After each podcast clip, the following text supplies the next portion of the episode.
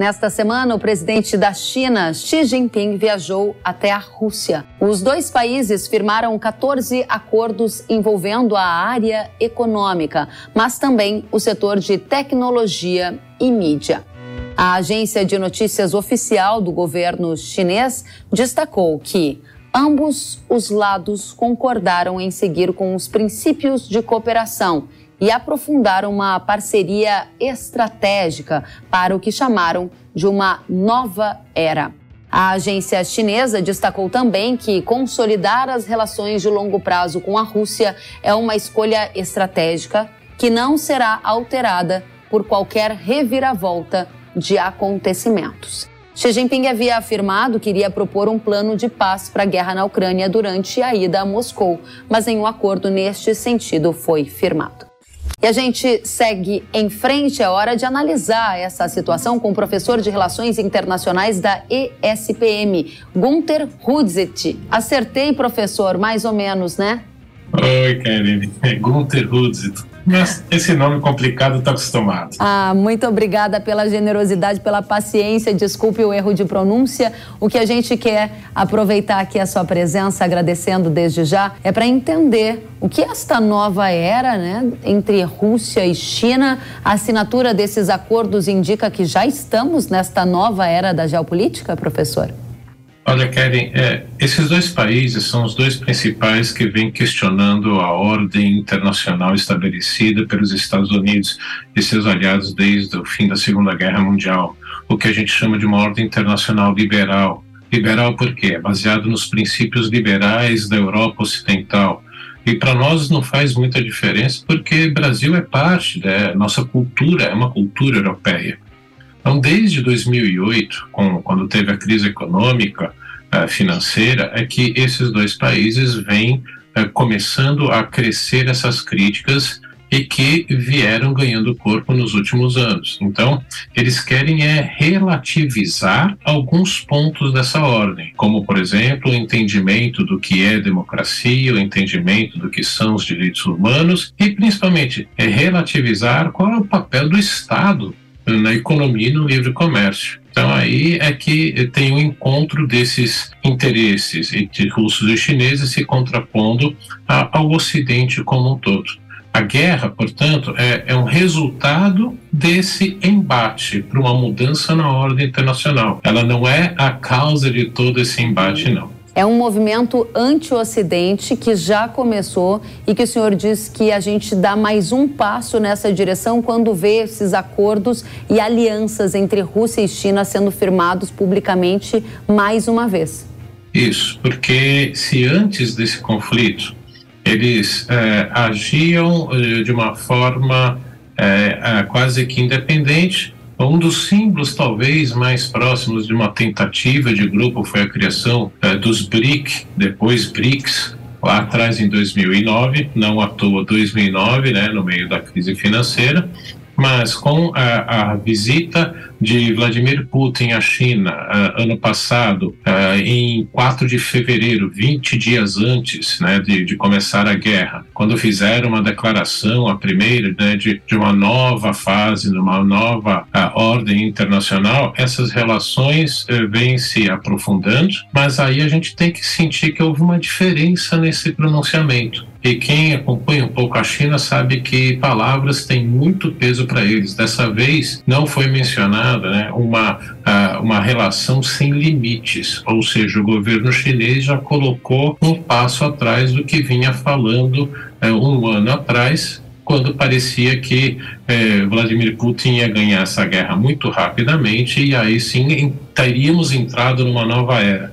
Não, não entramos, estamos no meio de uma transição que nós não sabemos para onde vai e quando termina. Pois é, professor, ainda sobre palavras e o peso disso para a economia chinesa, para a gestão chinesa, existe o dito e o não dito. O que não foi dito que, na sua avaliação, pode sinalizar para algo importante a ponto da gente entender o que vem por aí nesta nova era e os efeitos na geopolítica? Por mais que eh, o presidente Xi Jinping ou Vladimir Putin não procurem dizer, especialmente eh, Xi Jinping não, não diga que essas relações são contra os Estados Unidos, é, efetivamente essa parceria é contra os Estados Unidos e é contra todos esses princípios que eu mencionei. E, portanto, o que nós caminhamos, por mais, de novo, que o presidente Xi Jinping é, diga em contrário, ou dessa vez não falou tanto, nós caminhamos para um mundo que vai ter duas novas alianças formadas e que vão buscar apoios internacionais. É isso que nos interessa porque o Brasil, como um ator importante no mundo, é, vai ser disputado pelos dois lados. E nós temos interesses tanto do lado ocidental, americano, europeu, quanto do chinês, principalmente o nosso agronegócio. O senhor está dizendo que então o Brasil vai ser disputado pelos dois lados, diz que essa nova era da geopolítica e esses movimentos anti-Ocidente, numa aliança entre China e Rússia, já começaram. E no centro dessa disputa do Brasil, por um desses dois lados, está o agronegócio, que é um dos setores mais internacionalizados da economia brasileira. Que tipo de efeito a aproximação China e Rússia pode gerar ao agro brasileiro na sua avaliação, professor? Nesse primeiro momento, eu não vejo como uh, deva ser afetado diretamente a pressão né, sobre o Brasil, uh, e aí não é só sobre o Brasil. O Brasil é, é como um, um, grande país, uma grande economia e um grande fornecedor de alimentos internacionais. O voto brasileiro sempre é importante para começar aqui pela América do Sul e também por outros países, principalmente na África. Não esqueçamos que a África tem 54 países e nos órgãos multilaterais, esses 54 países são disputadíssimos porque dão a legitimidade, qual lado tem mais apoio. Então, por isso, que o voto brasileiro, cada vez que se tem uma discussão sobre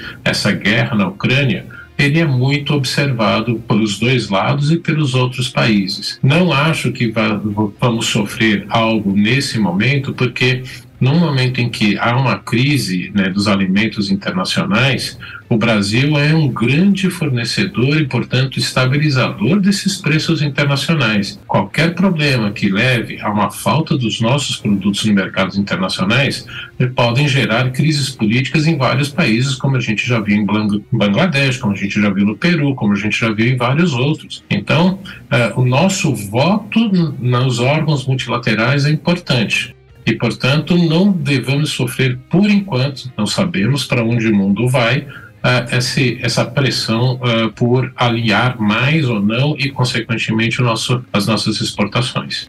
Nesse movimento que o senhor disse que não sabe para onde vai, uma tentativa de todos nós de entender como será a geopolítica num futuro muito breve, nós vimos nessa semana a China ao lado do Irã e da Arábia Saudita. Foi uma foto emblemática. Lhe chamou a atenção esse movimento do governo chinês de alguma forma? Se sim, por quê? Muito. Chamou a atenção de todos os analistas, principalmente daqueles que acompanham um pouco mais a região do Oriente Médio, porque a China nunca foi um grande ator na região. É, e um dos grandes pontos é, para alçar a China a um grande ator internacional, a verdadeiramente uma superpotência, fora o aspecto militar, que é essencial e a China ainda não tem, é conseguir resolver os problemas regionais pelo mundo afora. E, portanto, conseguir fazer com que esses dois rivais regionais restabelecessem relações diplomáticas e numa cerimônia em Pequim estava completamente fora do radar uh, dos analistas internacionais. Portanto, a China tenta se colocar como uma alternativa aos Estados Unidos, uma alternativa de quem consegue paz, não de quem fomenta a guerra. E no momento que os americanos, na verdade, desde o governo Obama, primeiro governo Obama, já coloca como sua principal estratégia Uh, se desacoplar do Oriente Médio para se focar na Ásia justamente para conter a ascensão chinesa. Hoje, portanto, quando nós analisamos o Oriente Médio, uma região tão importante para o mundo inteiro, porque é de lá que saem em torno de 40% do petróleo consumidos todos os dias e que, portanto, podem jogar o preço do diesel, da gasolina, querosene de aviação nas nuvens, hoje a gente tem a China também como um ator. Não que os americanos desapareceram, mas complicou um pouquinho mais com uma região já mais complicada, porque tem um novo interesse chinês. Professor, para a gente concluir, o senhor trouxe esse fato emblemático, né, essa, essa foto da semana. E além disso, a gente tem discutido muito a missão do Brasil na China com todas as expectativas que existem nesse relacionamento, dado que a China é o principal parceiro comercial do Brasil. E houve um estudo feito pela Unicamp que apontava: será que o Brasil vai. Era uma reflexão. O Brasil vai alimentar a China ou ele será engolido pela China?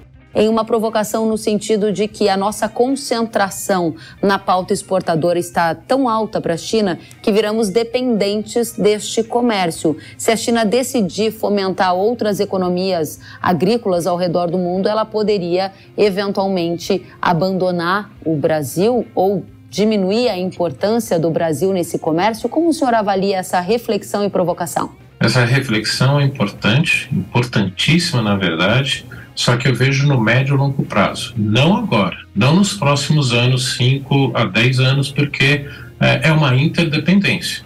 Não há outros grandes produtores agrícolas é, fora os Estados Unidos em que a China possa trocar o Brasil por esse novo independente, esse novo produtor. E, portanto, não vai trocar o Brasil pelos Estados Unidos, que é o maior adversário deles. Mas o governo chinês já vem preparando os governos africanos, principalmente do sul da África, que saíram de guerras civis que duraram décadas, estão começando a investir na produção agrícola de lá. Isso é que é a ameaça para o setor do agronegócio brasileiro no médio e longo prazo. Estou falando de 15 a 20 anos. 15 a 20 anos passa muito rápido. Portanto, é algo que eh, o governo brasileiro tem que prestar atenção e, é algo que o agronegócio brasileiro tem que prestar atenção. Não podemos sentar em cima desses louros e falar os chineses dependem da gente e que nunca vão poder abrir mão de nós, não. Eles pensam num longuíssimo prazo, eles têm 5 mil anos de história. Muito bem colocada essa reflexão, professor Gunther.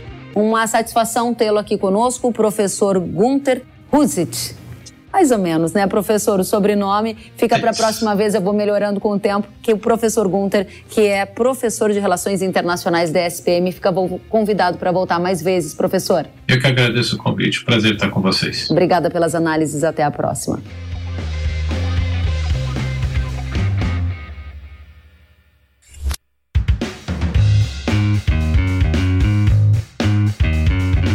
Que bom que você gostou da entrevista e ouviu todo o conteúdo. Se quiser acompanhar as atualizações, siga kellen.severo no Instagram. Até a próxima!